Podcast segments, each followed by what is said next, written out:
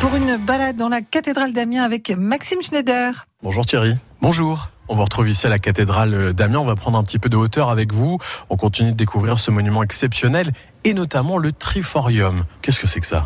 Alors quand on arrive dans cette cathédrale, on, on voit très rapidement, quand on regarde ce qu'on appelle l'élévation, c'est-à-dire quand on regarde vers le ciel, quand même à 42 mètres 30 ici, c'est quand même déjà pas mal et c'est toujours debout surtout. Voilà, depuis 8 siècles bientôt. On constate qu'il y a en fait des galeries de circulation, comme un couloir, agrémenté de colonnettes pour donner un aspect de profondeur et esthétique. Et en fait, c'est ce qu'on appelle le triforium. Alors le triforium, c'est quoi? Imaginez que vous soyez dans cette cathédrale. Aujourd'hui, on est au 21e siècle. Donc vous avez un problème technique. Vous allez faire venir des grues, vous allez faire venir des nacelles, vous allez monter un échafaudage très rapidement.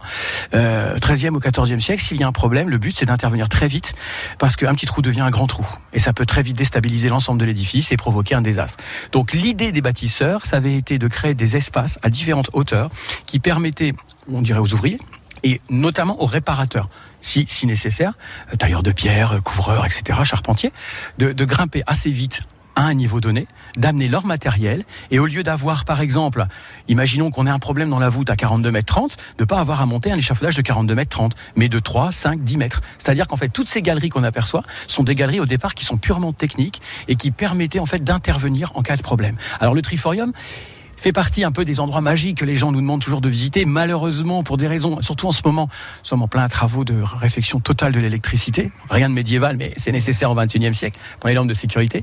En fait, il n'est pas ouvert toute l'année au public. Il est ouvert en fait pendant les journées européennes du patrimoine. Et pour vous donner un ordre d'idée, en un seul après-midi, euh, je crois dimanche, il y a bientôt 15 jours, eh ben, on a quand même réussi à faire monter 780 personnes dans le Triforium. Donc, vous voyez, ça, c'est quelque chose qu'on essaye nous euh, de développer, enfin l'ouverture du Triforium, parce que part du point de vue que pour comprendre un édifice, c'est bien de le voir du bas, mais dès qu'on est à 20, si on a une vingtaine de mètres de haut quand on est dans le triforium, ça change les perspectives. Ça change complètement les perspectives et on comprend tout de suite ce qu'il y a sous le vocable gothique, c'est-à-dire cette répartition des poussées, allègement des structures, beaucoup de lumière et en même temps, en même temps, une grande verticalité. Et il y a qu'à cet endroit-là qu'on peut le découvrir. Et ça prouve encore une fois que les architectes avaient pensé à tout au moment de la construction de la cathédrale d'Amiens. Alors, ils avaient pensé à tout, mais si on regarde bien ensemble, vous allez vous rendre compte que derrière, dans la zone d'un peu d'ombre, on a, on a un arc de décharge, vous voyez, un grand arc. Et on se rend compte que cet arc, il est rempli de petits blocs de pierre, donc euh, des moellons.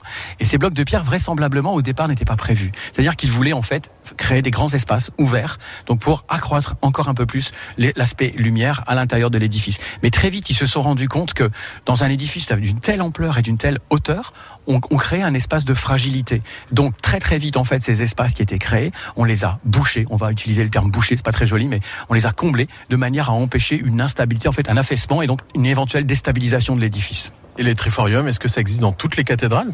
Alors, dans l'architecture gothique, pas au tout début. On a, on a un triforium et on a un autre niveau qui s'appelait les tribunes. Mais on va dire que dans la grande période qui s'appelle l'architecture gothique, on va trouver assez systématiquement le triforium. Oui, c'est une des caractéristiques, si vous voulez, de, de l'architecture gothique. L'élévation, en général, c'est trois niveaux. Ce qu'on appelle les grandes arcades, le triforium et les fenêtres hautes. Ici, on a les trois.